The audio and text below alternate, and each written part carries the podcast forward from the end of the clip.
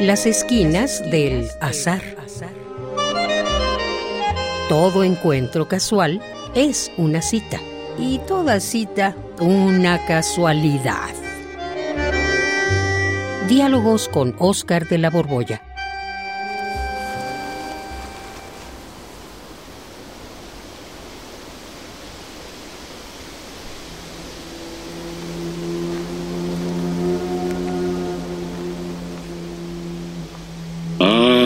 Caramba. ¿Qué le estará pasando a mi querido Oscar? Nunca lo había visto tan preocupado o tan ensimismado. Te voy a preguntar. Hola, Oscar. Oscar, ahora sí Ah, tienes oh. una cara. Qué bárbaro. Pues, ¿qué te pasó, eh?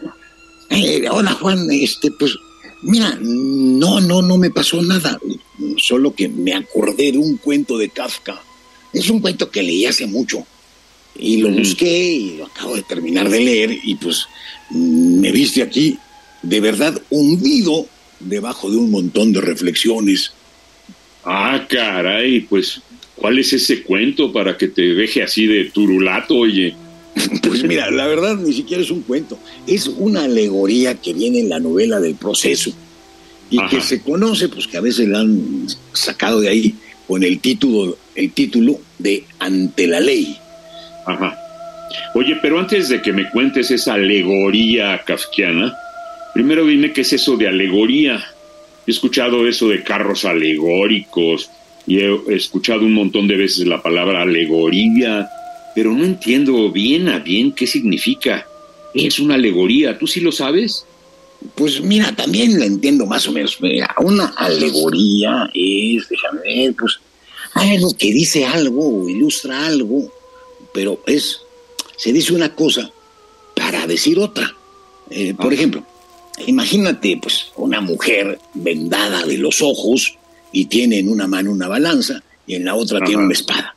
Lo que muestra es eso que muestra, ¿no? Que es una señora ahí disfrazada con un con una cosa en los ojos y la espada y la balanza.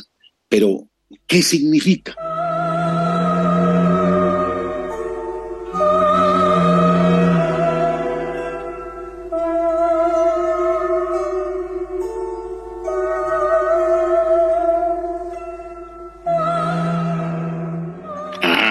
Fácil, Oscar. Significa la justicia.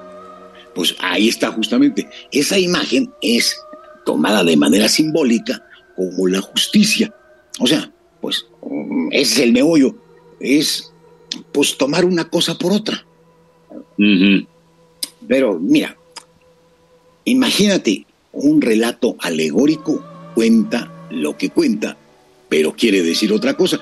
Por ejemplo, la conocidísima alegoría de la caverna, que viene en el libro 7 del diálogo de la República de Platón, esa es una alegoría. ¿Tú la conoces? Ah, sí, sí, sí, yo me la sé, claro. Se le conoce también como el mito de la caverna, ¿no? sí, aunque ay. es más preciso alegoría, fíjate, por lo simbólico. Alegoría, qué bueno que me lo aclaras. Pues sí me acuerdo que en el fondo de una caverna hay unos hombres amarrados, de tal manera que no pueden ver nada, bueno, no pueden ver sino la pared que está ante ellos. Atrás, una fogata, y otros hombres van cargando objetos. La luz de la fogata proyecta en la pared la sombra de esos objetos. Por ejemplo, pasa una silla, pasa un caballo, pero los hombres que están atados solo ven las sombras en la pared. Y como así están desde que nacieron, creen que esas sombras son la realidad. Un día, uno de ellos consigue escapar. Se escapa, sale de la caverna y mira el sol y las cosas verdaderas y regresa a decirles a sus compañeros que están equivocados, que la verdadera realidad está allá afuera. Uy, Juan, pues te acuerdas muy bien. Fíjate que nada más te falta un detalle. Cuando ese hombre regresa al fondo de la cueva, pues viene cegado por la luz que lo deslumbró afuera de la caverna. Y Ajá. empieza a tropezarse como si fuera un ciego. Y cuando les dice a los que están ahí amarrados, vénganse, saque- sálganse de aquí, vamos a salvarnos, pues creen que cuando ven que se cae y que no puede ver nada, pues piensan que está ciego y temen que le quieren hacer, les quiera hacer daño y pues lo matan. Y, sí, es verdad. Lo matan, pues ellos quieren que salir de la cueva en lugar de producirles un bien, los va a privar de la vista. Pero, Oscar, ¿por qué ese pasaje le llaman alegoría? Pues mira, si lo tomas de manera literal, pues es, se puede contar de muchas maneras. Como por ejemplo, una manera de contarlo es la película Matrix. Eh, Matrix simboliza lo mismo que la alegoría de la caverna de Platón. Es más, en Matrix, esa, esa serie de películas, es Platón actualizado. Es cierto, sí. Lo que, lo eh, que significa es que la verdadera realidad no es la que vemos. En el caso de Platón, la verdadera realidad pues, son los seídos. En el caso de Matrix, la verdadera realidad es que estamos todos amarrados a una especie de programa de computación y todos nuestros, nuestros cuerpos reales, pues te acordarás de la película, estamos ahí supurando miasmas, eh, amarrados todos como en una especie de eh, vivero humano horrible. Bueno, pero eso relacionado con Platón, pero respecto a Kafka, eh, ¿cuál es la alegoría de Kafka que te tenía tan apesadumbrado ahorita que nos encontramos? Ah, pues, ah, pues sí, pues sí, es que, mira, lo que Kafka pasa con él es que es medio tosco, ¿eh?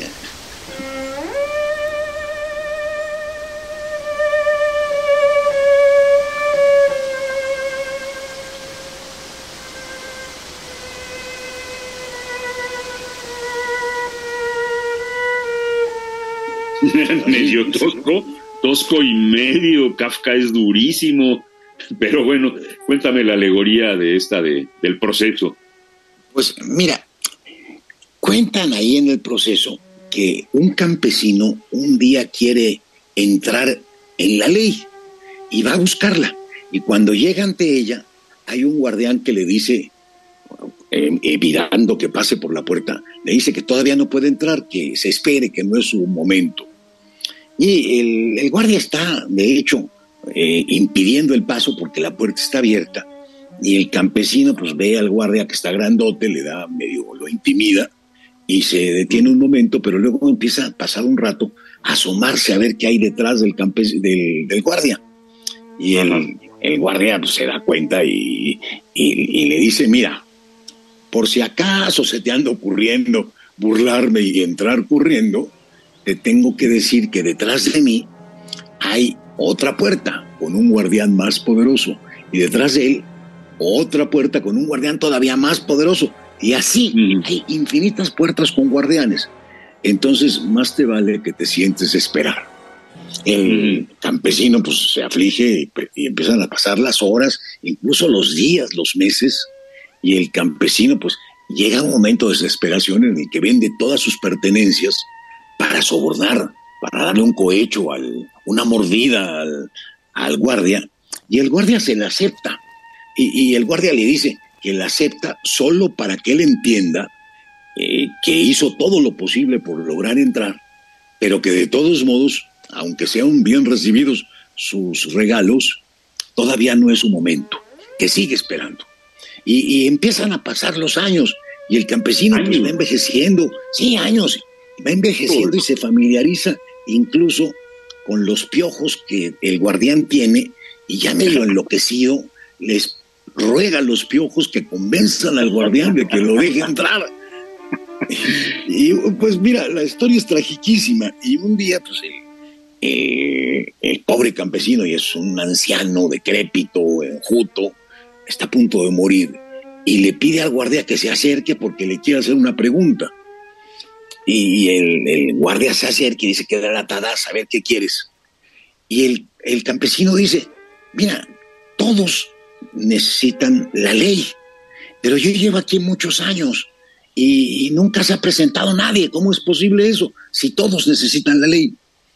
Y el guardián responde que, pues, esa puerta es exclusivamente para él, para este campesino, que por ahí no puede ah. entrar nadie más que él y que como ya está a punto de morir, pues la va a cerrar. Y el campesino cierra, muere y él cierra la puerta. Y no, no, no. Qué horror, es una historia terrible. Mira, hasta se me puso chinita la piel. No, es que no es para menos. Te digo que Kafka es tosco. ¿Y, qué te parece la alegoría que está escondida en esta, en esta historia? ¿Qué te dice? Porque mira, frente a esta alegoría pues, se han plantado un sinnúmero de pensadores, desde Jacques Derrida hasta Ana Arendt, eh, le han dedicado un montón de páginas para interpretarla. Pero a ti, a ver, Juan, hagamos un solito aquí. ¿Qué te dice? ¿Qué se? Tú sabes que la ley se supone debe ser oportuna e igual para todos. Y aquí un hombre ha desperdiciado su vida por, con tal de poder entrar en la ley y hay una entrada infranqueable que es solamente exclusiva para él. ¿Qué te dice esta historia? Ay, mira, la historia es clarísima, pero lo que no me queda clarísimo es qué, qué significa. Pues mira, aquí tampoco yo lo sé bien, Juan, porque yo ah. cuando la leo me sugiere muchas cosas, pero son pues las cuestiones que a mí me despiertan. Por ejemplo, ¿te has fijado que en la vida existen muchas oportunidades que parece que están abiertas para todos, pero que en el fondo, por más que lo intentes, no consigues entrar en ninguna de ellas? ¿Como cuáles?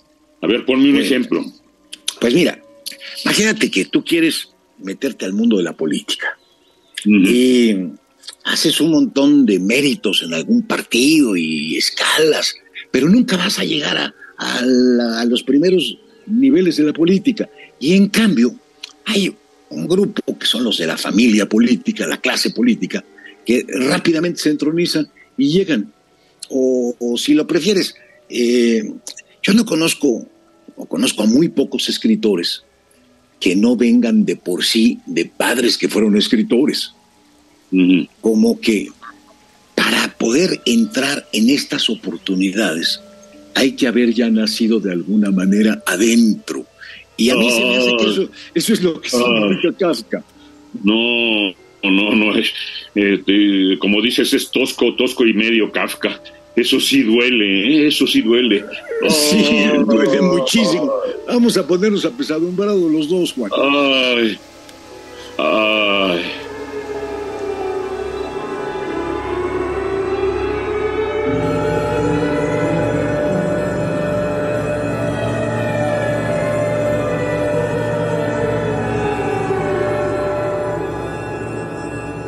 Radio UNAM, en colaboración con la Facultad de Estudios Superiores Acatlán, presentó Las esquinas del azar. Todo encuentro casual es una cita y toda cita una casualidad. Voces, Oscar de la Borbolla y Juan Stack. Producción y realización, Rodrigo Aguilar y Denis Licea. Radio UNAM, Experiencia Sonora.